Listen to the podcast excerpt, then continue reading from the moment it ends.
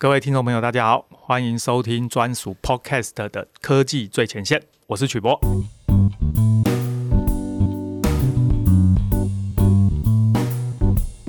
今天呢，我们呀要来跟大家谈谈最近非常热门的话题，就是碳权还有碳交易相关的内容，或者我们应该说它叫做碳管理。今天呢，非常开心啊，我们专访到工业技术研究院的黄文辉博士，他呢专长就是碳管理技术，同时呢，他也是工业技术研究院绿能与环境研究所碳管理技术的总监。黄博士，今天跟听众朋友问候一下。曲博好，各位听众大家好，我是工研院黄文辉，很荣幸在这个地方跟大家交流。讲到这个碳权啊，这几年非常的热门，几乎每一个企业呢在经营的时候都要讨论这个问题。这个我相信跟他们经营，还有他们的将来，甚至是企业的风险都有关系。那能不能先跟听众朋友简单说明一下什么是碳足迹，还有就是碳关税这两个之间到底有什么关系？好的，碳哈，未来是要钱的。之前讲到碳定价嘛，所以呢，碳既然要钱，那么就是一种成本，所以呢，企业呢就非常的关切。我们是以外销为导向的国家嘛，哈，一切跟成本有关系呢，老板必须要知道。尤其现在新兴的成本呢是跟碳有关系，那麻烦了，大家都很会算账，好像不会算碳，是，而碳又跟钱画上等号，好，所以呢，企业呢当然就很紧张。我们企业呢，营运呢是以产品的买卖为主嘛，哈，所以呢，你必须要了解说你的产品的碳是多少，是啊，所以碳足迹呢就被大家朗朗上口。那么刚才你提到碳关税，就是最明显的，我们的东西卖到欧洲去，它要对我们的产品的碳的高低抽税，这个就是我们企业最关切的话题。你如果不会算说你企业的成本是多少，那你怎么经营啊？是，所以碳关税呢，就影响到你的产品碳的高低。我们就朗朗上口说，那产品碳足迹你就要会算。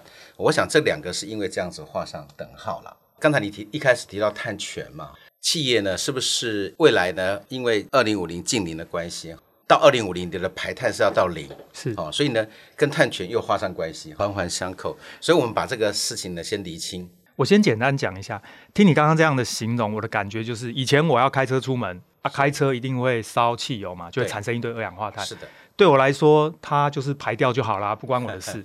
但是以后就不可以这样，不可以。所以套到这个工厂里面的意思就是说，我以前呢要生产这个东西，我可能要开锅炉烧这个一些这个天然气或者是煤炭 whatever。但是呢，以前呢、啊、我烧了就烧了，排了就排了，也没有什么，反正成本呢排出去没有成本。但是未来不可以这样，企业呢生产每一个产品，整个生产过程中产生的二氧化碳，通通都要收费，或者计费，大概是这个意思。那这个的原因哈，其实是符合人性的做法。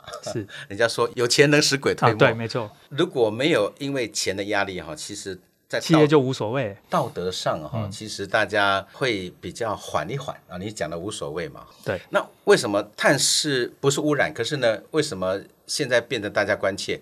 因为科学家联合国告诉我们说，我们整个地球如果碳浓度到这个程度，完了，我们的气候变迁。嗯，最近大家越来越热，是大家一定感同身受。所以哈，如果要企业去减碳，必须要让他说，哎，你只能排那么多，不能再多了。不然就要收钱。这个收钱的原因就是说，如果我不给你收钱，你恐怕不太做。没错啊，一定是这样，人性嘛。对对对，人性啊、哦。所以呢，总量管制的意思是说，我们地球呢总浓度就是这么多。联合国已经算出来了，我们离那个总浓度呢的距离越来越近。是，各位有一定有听过正负两度 C 吗？是，联合国就是在告诉我们说，科学家告诉我们哦，我们呢上升温度顶多到两度。超过两度以上啊，我们的地球人的生活哈就会受气候变迁的影响很大，是，尤其是小孩或者是老人家啊，所以呢就必须要限制这个。可是我们现在不知道大家有没有体会到，我们已经回不去了。是啊，气候上升是注定的了。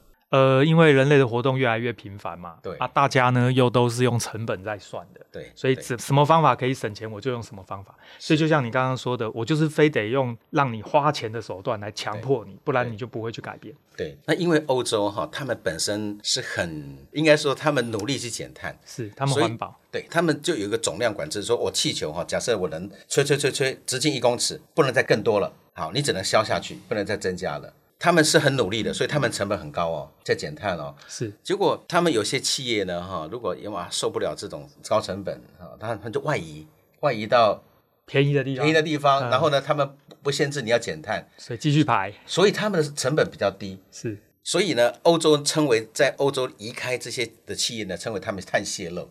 啊，就是你你不参与减碳嘛，是，你以外移那也就算了。如果你把东西卖回来欧洲，哎，你又比较便宜，是啊，那对欧洲境内的企业就不公平，不公平，所以呢，他要抽碳关税，抽你的部分就是你该减碳的部分，你没减，碳关税就这样出来了。那么碳关税呢，就影响了什么呢？自由贸易。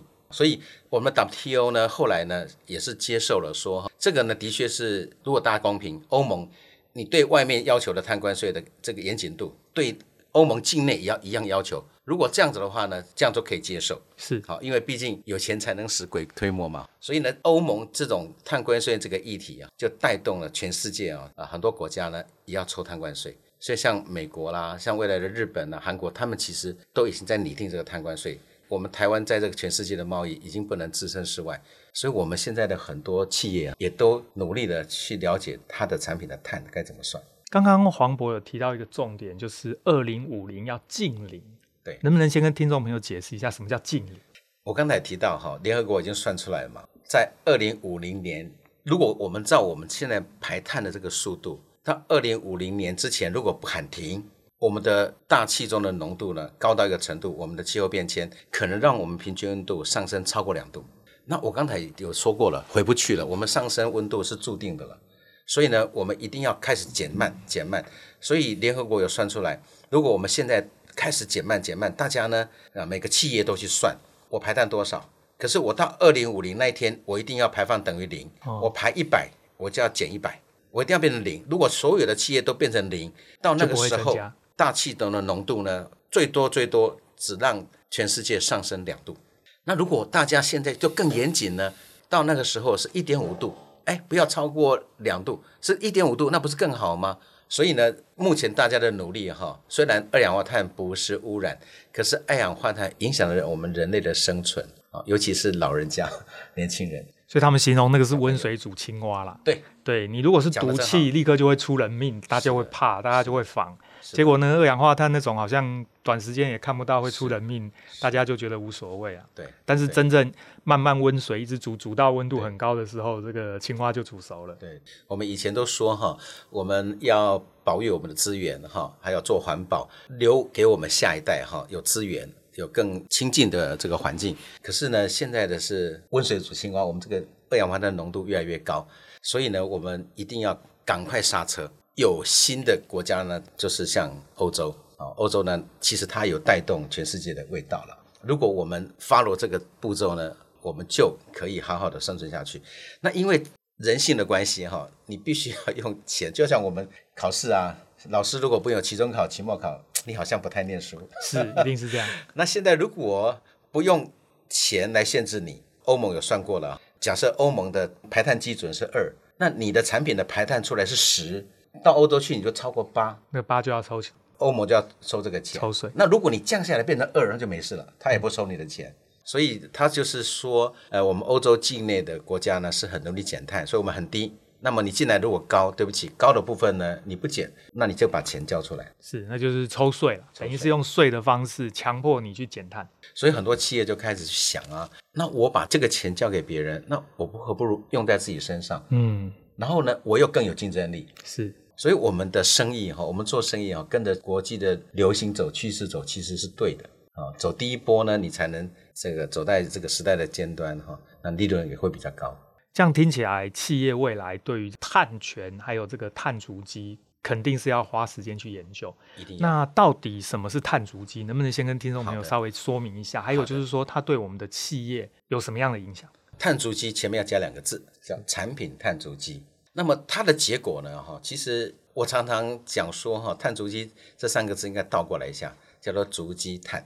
产品在它各个足迹的碳的累加，产品呢，它有多少碳的来源？一个是原料，一个是制造，然后呢，一个是运输，然后一个是使用。哦，像曲博你的笔笔记型电脑啊，可能会用个六七年，也会产生二氧化碳。啊，这个用电也也有关系啊。是，还有最后的第五个阶段是废弃回收。如果你的笔电呢百分之百回收，就像你买米酒嘛，不是有瓶子可以退两块钱吗？是哦，如果你不退，那你的成本比较高；如果你退，你可以少两块。所以呢，你第五个阶段，如果你的原料都是用可以回收的原料，而且很容易回收，那马上呢，我们地球的资源的开采呢就会少一点，因为你回收嘛，循环了嘛。所以呢，这个产品一辈子就是有五个阶段。那这五个阶段呢，比如说你第一个阶段的原料，我选的是很低碳的原料，跟选的是高碳的原料，那就差很多了。我举个例子好了，比如说我们喝的啤酒，那么是铝罐嘛，在很早很早以前，它是铁罐。铁罐跟铝罐有什么差别呢？哎，我们铁哈大概是三公斤二氧化碳，一公斤的铁，产铁，铁很多种了，我只是讲一个大概。铝的话大概十公斤，甚至也有高到十二，那就四倍了。所以我们不知道，如果让你猜，你也搞不清楚，可能你会猜铁的碳比较高。当我们对于每个材料都了解它的碳的高低，企业呢就可以改变设计、改变原料。这个是很简单的概念，就好像产业要 cost down，它要知道每个成本、每个材料的成本，它就可以 cost down。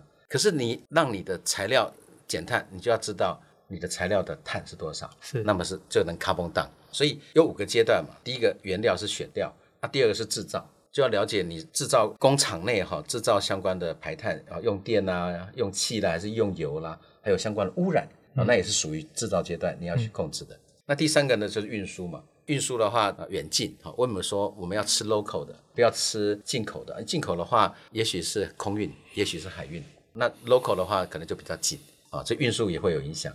那使用阶段哦，我们讲电动车跟传统的汽油的车子。电动车呢，一公里的排碳跟吃油的汽油的一公里的排碳是有差别的，不一样啊，用电的比较低，好、哦，所以呢，我们就知道说，使用阶段都要纳进来，那回收阶段就要看你是不是都能回收。如果什么东西都掩埋焚化，那么你的排碳还要处理焚化跟掩埋。可是你有回收，那回收的话，而且你可以回收之后可以取代原料。那等于是又拿回来，循环经济啊，循环是另外一个题目。循环经济绝对低碳。如果一个产品这个五个阶段都能算碳，我就能画柱状图，对不对？我都知道哪个高低。你这个企业呢，就从最高的去减碳，节省，这叫热点分析。哦，听起来还有不少的学问。所以所谓的碳足迹，您刚刚提的大概就是一个产品，哦，从原料一直到制造到运输到使用到最后回收，回收，对，这整个过程中到底产生多少二氧化碳？对，每一个阶段的碳的累加。那么这样子的话呢，只要大家都同类产品，如果计算得很公平，我也可以做彼此之间做比较。比较啊，所以未来呢，消费者呢就可以买更低碳的产品。对于生产者而言，他能他知道怎么减碳，而且生产比较低碳的产品，消费者也乐意买，那不是 happy happy win win 吗？消费者也很高兴，有道德嘛，哈，绿色道德，我愿意花钱去买低碳的产品，而企业呢更符合 ESG 绿色的产品，生产的更低碳，大家呢就是双赢。就好像我们买青菜会买有机的啊，对哦，那将来买电子产品，我们就要买那个低碳低碳的。哎，刚刚我们谈到这个什么是碳足迹，那台湾这些企业显然这个碳足迹会影响到他们整个经营的状况。那您建议这些企业要怎么来进行碳足迹的分析？现在碳的计算呢，已经变成显学啊，不过比较可惜的就是说，在学校哈。以往的都没有教这方面的知识。对啊，学校以前没有这种课。对对对，以后应该会有个特殊的科系专门教这个东西，说不定。应该要，应该要。那么不过呢，它比较实务啊，就是说它必须是产品，不管是食品啦、化工啦、电子啦等等，这种产品呢，它都应该算它这个产品的碳足迹是多少。如果我们用消费性产品，好，比如刚才讲笔记型电脑，那笔记型电脑呢，它的原料哦就很多嘛，我们把泵表就是材料表一展开。两千、三千个零件，零件啊、是不是每个零件都应该要有碳，对不对？好，交给等于说交给他的客户啊，客户呢在工厂里面把它组合起来。所以呢，第一个原料阶段，我必须要跟我的供应商哈、哦，这些零件供应商说，哎，你的碳是多少？你的碳足迹是多少？要给我，我才能算。那如果说呃，假设比如说电阻啦，或电脑啦，或 IC，同样额，我有三个供应商，那他们都给我了，我就可以从中面挑哎比较低碳的嘛。那这个跟挑那个比较便宜的概念是一样的啊，所以呢，我们的供应商呢，他也要学习计算碳足迹，一定的，因为每个产品都有碳足迹。对对对对对，这条路呢还蛮长的哈，就是说广大的供应链里面呢，每一个角色都要计算。那我刚才我现在是讲 B to C 嘛哈，这是消费性产品，它需要所有的原料，然后呢，原料的运输也要算，是啊，所以如果你是国外进来的还是国内买的，那么这运输就不一样。所以这这两个要加在一起。接下来就到工厂，所以我刚才讲的就是说，如果是消费性产品的工厂呢，它第一个，它先要有所有原料的碳，还有原料运输的距离也会产生碳排放，这些呢它都要掌握。接下来是制造，那么制造阶段呢，它就要知道说，在这个生产这个产品呢，它所有的用电、用水，我们简单讲是能源跟资源了。那么电呢，一度电多少碳，我们也可以算，这个也可以算，哦、要一一定要算，水也要算，哇，然后呢，包装也要算。是，其实简单的讲一句话，花钱的都要算，是，除了什么薪水没有，薪水跟他没关系。然后呢，像资本财，像房子啦、设备啦，这些是属于资本财，我们只算耗材。资本财我们就依照国际标准，它就先不算，先不算。但其实盖这栋房子也是有碳足迹。可是如果这栋房子用了五十年，然后这五十年内呢又生产非常多产品，真正的分摊到每个产品也是分一点点，很低的哈。所以 ISO 一四零六七哈是碳足迹的国际标准，里面呢对于资本财是有所保留的。他说其实是可以暂不要算，不然太复杂了，太复杂，真的是太复杂。然后呢，这个是制造阶段，可是制造阶段里面还有一个哦，就是污染排放。污染排放也是你的责任嘛？是，所以呢，如果你是废水，那么你要处理废水有药剂，这药剂的都要算进来，属于这个产品。可是通常在这个计算里面，最困难的是说，哎，很多工厂或者是传统产业，它只有一个电表，它有很多种产品，怎么办？如果它能每个产线都能装一个独立电表，那它就知道它的用电是多少。是，可是如果没有，它就要想办法去分摊，去确定说，呃，我用的是多少。这个通常是一个很大的难题。是啊，你要装这么多电表，又要增加更多的电表，又是增加更多的碳足迹。是的，是的，是的。所以碳足迹的计算的确不容易，可是呢，也不能说不会，因为你只要愿意去做，一定做得出来。理论上成本分析还是可以啦。我们通常生产任何东西在工厂都会去算每一个步骤制成的成本多少。对对啊，所以呢，我们要去习惯说怎么算碳，算钱，我们已经算了几千年了嘛哈，所以算钱不是问题，那算碳呢是一个问题。所以呢，企业呢要去学习说原料的部分，啊，运输，再加上厂内制造生产，包含最后的污染排放的部分，你要处理掉。那第三阶段是运输啊，运输呢是会相对单纯一点，所以是陆海空啊。当然，以如果以距离来看的话，当然最低碳的还是海运了，因为一次海运的话，哈，我我讲的是一公里哦，一次运送那么多东西是比较低碳，那空运就比较高啊，所以这个其实是可以估算得出来的。第四个阶段呢，就是使用阶段啊，所以你要知道，比如说笔记型电脑，你的功率啊，你的使用时间啊，嗯哼，那这个一些情境来模拟。那第五个阶段呢，就是你这个产品呢，你里面可以回收的材料有多少，就决定了你的呃能不能进入循环经济这个保护地球的这个循环经济这个领域里面来。所以呢，一个公司呢要分这个五个阶段，分别去计算。如果你是像台积电哦，或者是中钢哦这种 B to B 的，嗯，那你就不用算五个阶段。哦，对，你只要算两个阶段就好了。哦，算你的原料，原料跟你的制造，然后呢，运输的话就是依照不客户不同再另外加。是，哦，远近不同。我们国内的这个 B to B 的这个企业，而且绝大部分都是 B to B 啊。是，所以你要知道你的原料各种原料的碳是多少。然后呢，到第二阶段呢，就是你的生产生产这个产品的碳是多少，把两个加在一起。其实我在业界待了十几年呢，以前的企业完全没有这个东西，所以依照黄伯宁的经验，目前台湾的企业多少企业已经开始有成立相关的部门，或者是已经开始在做相关的这种计算？我相信大企业哈，应该都已经超过一半了。OK 好。那中小企业呢？哈，会被这些大企业 要求，对，所以呢，他们慢慢会接收到讯息。那不过呢，就是说这个的脚步呢，是不是够快够慢？哈，是是要看压力大不大。如果来自于政府的压力，或者是客户的压力，那就会很快。嗯，客户压力一定是最大的，不然出不了货，使命必达嘛。是。好，那我们现在哈，呃，我们的气候变迁因应环保署已经公告了。好，那里面呢有提到说，未来呢某些产品的碳足迹呢可能会强制。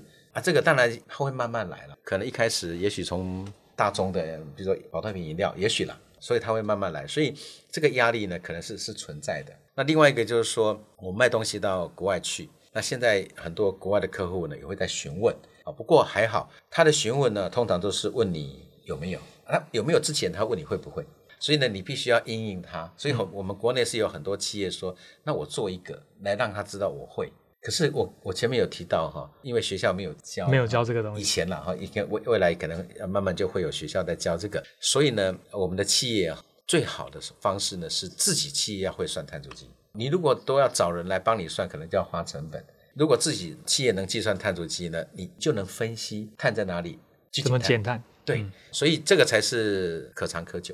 不过刚刚您提到大的企业现在可能超过一半都在动，我觉得这是好事，因为它的供应商可能就是中小企业。是的，是的。所以当他要计算碳足迹的时候，有一些元件他也不知道是多少啊，他一定得回头去跟他的供应商要。对，他就会强迫那些中小企业做。对对对。刚才讲的大企业哈，已经有超过一半已经在动，可是呢，我还是强调这里面哈，真正会的恐怕很不多了，因为没有这种人才。他们。有在动，是因为说我做一个，然后呢，让我的客户知道我有一个产品有算碳足迹，可是不代表他自己会做第二个，是或做第三个，所以呢，这个才是最大的隐忧。这里面其实还需要很多的人才。我刚刚其实也一直在思考，大学有什么科系是比较接近。商号我觉得工程的东西要懂一些哦，不然坦白说，算碳足迹，如果对这些制程设备流程都不熟悉，好像又困难。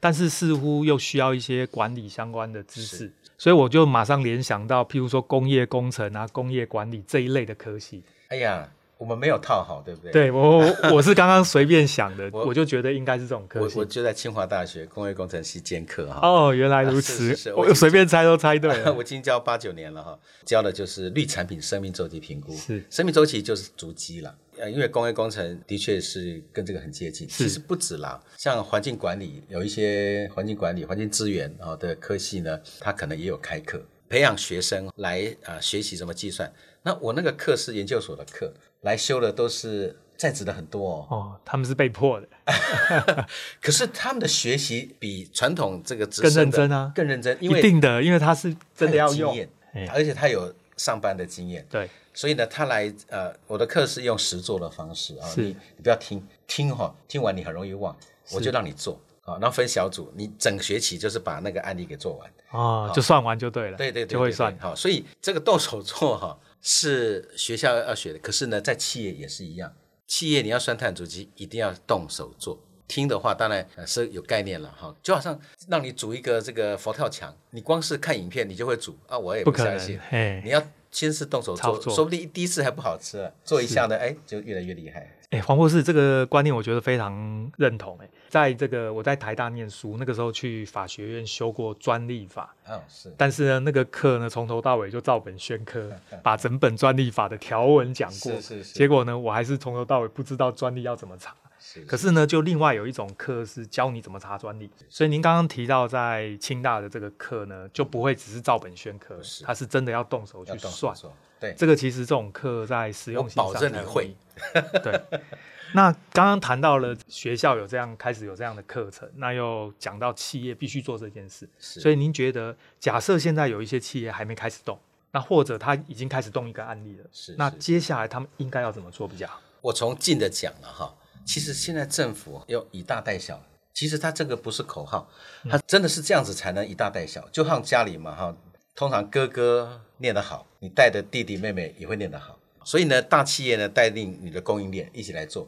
其实第一个呢，我我我先从免费的讲，其实政府有很多免费的资源啊，像经济部有很多免费的资源可以先用，先去上课。那现在也慢慢有实做课程，所以呢，你派你的公司的人出来上课。最好来上课的呢是基层的，我的意思做的实务课程要派基层的哈。那那，如果有 CEO 班要派董事长来听，他们只是听概念啦，但是真正做还是要有。对对对，他听概念回去可以指派嘛，是这个没问题，大家互相配合。派多少人出来学习呢？哎，这个也很重要哦。是两个，一个会算，两个会算。这个时候回回去之后呢，一个算一个 review，嗯哼，哪一天再倒过来。哦，所以因为数学算数学这种东西哈，可能会算错，很容易算错啊。所以呢，有人 review 呢哈会比较好。所以呢，这个是 PDCA 的精神，是要两个人。那如果你包含那个 CEO，可能就三个人哈。是政府呢有那个专门啊去让大老板们有概念的，我们请大老板们多来参加。那如果是基层的哈这种实务课程呢，至少派两个人来学习，我觉得这个是非常重要的。回去之后呢，你就开始用自己的产品哈慢慢的算，算完之后呢，跟你的客户沟通。就看起来这些以后变成是必备的知识了。对，那刚刚谈到就是企业派人来学，这是一个是。但是商号，我觉得是不是市场上会有一种专门的公司，是专门帮别人算，会不会有这种生意？有啊，有啊，就是一些管理的顾问公司啦，哈。那管理顾问公司有分很多种，资讯的啦，有有有劳安的啦。那这个是属于环境管理相关的顾问公司。那当然，这些顾问公司呢，它的确是可以协助这个企业去计算产品的碳足迹。不过我还是强调哈，就像我刚才讲的。可能大企业有超过一半可能都有做过，可是呢，如果你只是做过，你还是不会。所以你找人来帮你做，最好你是把它学起来。所以虽然我们的大企业有超过一半有做过，可是可能只有少部分，比如说十分之一是自己做，很少，恐怕还更少哦。所以这个部分呢，我是觉得呃很语重心长了哈。第一个你要省成本，第二个你以后会自己设计绿色设计，你一定要要有人会算。所以代表现在的企业其实对于这个所谓近零碳排可能还不够上心，必须要再放更多的资源进来才行。是，是针对这个产品的低碳的设计这方面的计算的人才需要更多。那在实物应用上有什么样的估算工具可以帮助这个业者来做数位转型，计算这些碳盘查或碳足迹？产品的碳的计算呢？如果我刚才讲的有五个阶段嘛。那 B to B 的话就两个阶段，原料啦、制造啦，哈。所以呢，其实如果说在我们的 ERP 系统，我们的这个材料的一些系统，每一个都已经有碳了，当然我们就很容易把它汇集起来去计算它材料的碳是多少。然后制造阶段也很容易从厂内的调查。那现阶段比较缺的这些，可能绝大部分都没有。未来呢，需要第一个呢是需要所有的供应链呢，它自己要能计算，然后交给你的客户。现阶段环保署是有一个碳足迹资讯网，它是有这个功能啊，就是说把所有的原料汇集在一起，再加上制造的阶段把它汇集在一起哈。那当然环保署提供的是很基础的东西，它可以让企业呢呃来练习运用。不过呃，因为我们企业的所用的呃材料太多了，恐怕几十万种都有可能，政府是没办法做。这么多的，而且这也不是政府该做的。嗯、政府提供的呢是很基础的，像电啊，像硫酸啊，像 PP 啦这种塑胶很基础的，或者是运输啦哈。所以它大概这种基础的资料大概有一千笔，可以让企业呢大概知道怎么算。可是企业呢就要运用那自己的一些那碳足迹的知识呢啊去计算自己的材料，提供给你的客户。所以呢有一些这个等于是说商用的哈一些软体也是有的。那那我来自工研院嘛，哈，所以工研院其实在过去二十年来，哈，也在生命周期评估这方面有很多企业需要我们的协助，我们有协助，所以我们都累积累积了很多资料库啊，所以呢，呃，我们也建立那个永续碳管理平台了，依照产业分类，比如说有呃电子类的，有基本金属类的，有呃化工产业的哈，不同类别的资料库，可以让产业如果有需求的话呢，其实是可以来应用的。不过呢，我这边还是要强调哈，资料库哈，材料呢是来自于你的供应商，最好是让供应商算完交给你，这个最准。对，因为他自己做的，自己做的。那我的资料库呢，哈，是可以应急，我可以从资料库里面找到最接近你的材料，让你现在呢就能算一个参考值啊，一个参考值啊，当然是很重要的参考值。未来呢，如果企业呢设计完产品，选好的料，就能先估算碳是多少。然后呢，哦，再把它替换一些，说，哎，我替换之后可以更低碳啊，那我就，哎，OK，那我就照这个所有的选项里面最低碳的的结果去生产，那我确保一代会比一代好。所以所有的企业呢，都应该要有这种工具。那这个工具呢，哈，就是你刚刚所提到的，如果有这种数位工具的话呢，一方面它可以比较，一方面呢可以作为佐证。然后，而且可以快速呢就完成设计啊，所以这个是很重要的一个需求。您刚刚提到 ERP 啊，企业资源的管理或者是规划，这样其实在业界是有相关的这种软体的。所以您刚刚的意思是说，我相信这些厂商将来推的这个 ERP 系统，一定也都会内建这种碳足迹相关的讯息。是的。所以您刚刚的意思是，等于工研院也有这样的资料库，就是的。所以假设今天企业想要跟工研院合作。会用什么方这样的方式来进行？你这个问题非常的好，我要强调一个，所有的工具啊，在你用之前，你要先会这方面的领域的知识。第一个，你要先会算碳足迹，我绝对不会叫你先来用工具，所以你第一个你要先会算碳足迹。比如说我们产业学院有开课啊，开那个碳足迹怎么算的课程，要先上课，先上课。第二个呢，你要做一个产品，好，比如说政府有这种训练式辅导，好，辅导你怎么算碳足迹的课程。所以呢，你把你一个产品先练习怎么算了，你大概有经验了。第三个，你才需要工具。你不要先买工具哦，你应该先会，然后呢，知道怎么算了。虽然不纯熟，之后呢，你才来使用工具。最好的方式就是说，你用这个工具，有人协助你算一个产品，嗯哼，之后你再如法炮制，这样子的话，你就保证成功。这个是我们学习的四个步骤了。第一个步骤呢，要上实物课程；第二个步骤呢，你要完成一个产品，有一个训练，一个辅导；第三个呢，再来使用工具。使用工具之后呢，第四个就是持续应用下去啊，就可以用在你的产品设计。这是保证成功的四步骤。所以，如果企业想要找工研院，会用什么方式？譬如说，工研院是用这个软体使用的费用啦，是还是用顾问的费用这种方式合作？都可以哈，都可以。我的方式呢，就是譬如说，你可以先跟我们产业学院先去了解的课程，先上课，先上课，这是一个好。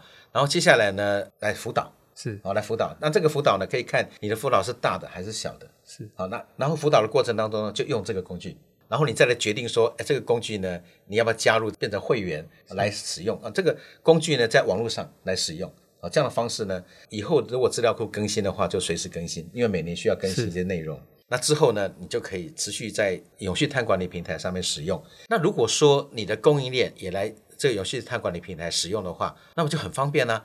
你现在下一个指令下去，叫你的供应商呢说，哎，我这个材料需要算碳足迹，那么他在这平台里面算完之后，就从平台里面丢到这个客户端来，是就直接应用哦。所以这样子的话就变得很方便哦。所以简单的讲，就是工研院可能会有个顾类似顾问费费用。那再来就是平台的使用费用，对对，而且最好这些客户跟供应商都在同一个平台上，对对，对，所以这个其实也算是一种云端的服务。是的，是的。那最后啊，我想节目结束之前，能不能跟大家谈谈中小企业在面对未来谈这个碳足迹，呃，有什么建议？就是说他们至少第一步应该要先怎么做？这个是好问题，而且我最近也遇到类似的问题。呃，我接触到一家大企业，他在鼓励他的供应链。比如说有呃五六十家供应链，他跟供应链讲说，哎，我要我的产品要算碳足迹，你们的这些材料啊，我需要，所以你要算给我。然后呢，我发现这些供应商哈，传统企业、中小企业，有的还真的人力还蛮有限的，是啊，这是麻烦，这真的有点麻烦。那我也发现很多关系企业，第一代、第二代啦，传承啊，第三代这样传承哈，都是家族企业，家族企业，家族企业。像这类的中小型企业呢，应该跟你的客户哈。好好的紧密的绑在一起。嗯，你的客户有这个需求，你就趁这个需求去学习。然后呢，你把你的需求跟政府去做接触，因为我们的政府其实是蛮照顾企业的。现在有很多一大带小的，你只要接触到政府所提供的教育资源或者是辅导资源，你就趁这个资源呢去学习，然后呢去满足你客户的要求。所以意思就是说哈，你趁着是因为做生意的需求来学习，这个的力道呢才是最大的。是因为很少有人啊说啊，这个未来五年哈，或者未来两年，客户有这个需求，我现在就去学习，其实还比较少。没错。可是趁现在这个绿色当道，那么压力来了，我就顺势而为。啊，所以现在呢，其实是有很多资源应该加以应用。再不行，其实花一点钱去做一点辅导啊。那么当你的客户。知道你有这个能力之后，他以以后一定是优先用你的产品。那你跟你的客户保持着这个永续的这个关系，那么你企业就永续下去，这是天经地义了。我也觉得常常觉得说跟着流行走哈，永远是对的，因为流行在哪里，其实生意就在哪里。所以现在绿色当道，未来要到二零五零，哎，这个路很长哎，所以呢，早点走，早点占有这个商机。所以您的意思就是说，企业应该从他现有的客户里去挑一个产品来，真的做一次。是，是我相信在企业经营里面，不是大家都认同啦，搞不好有些反对的这个声音啊。是。以前传统产业老板比较在意的是成本，当一些年轻的员工或者这个您刚刚提到第二代、第三代想要做这个事情，搞不好老板还觉得不一定要做。可是如果是挑一个产品来做，是。那么，因为我要卖东西给人家嘛，被迫要做，或许阻力就会变小很多。是的，是的，对，我们有看到第二代、第三代，他的观念的确比第一代哈来的新，跟得上时代，可以接受。那么这个时代在变了哈，我们的确也发现跟着潮流走。我们常常说人多钱就多嘛，那潮流的地方就是大家都所需要的嘛，跟着潮流走才是主流啦。我想今天经过这个黄渤跟我们这样详细的介绍之后呢，这个听众朋友一定对于这个碳足迹会有更深刻的认识。那我们的听众朋友如果有这个企业的主管似乎现在就要开始动了，不能再拖，不能再拖。今天我们非常感谢这个工研院绿能与环境研究所的黄文威博士，黄博来我们现场跟大家说明这个碳足迹。今天我们的节目就到这边，谢谢大家的收听，拜拜，拜拜。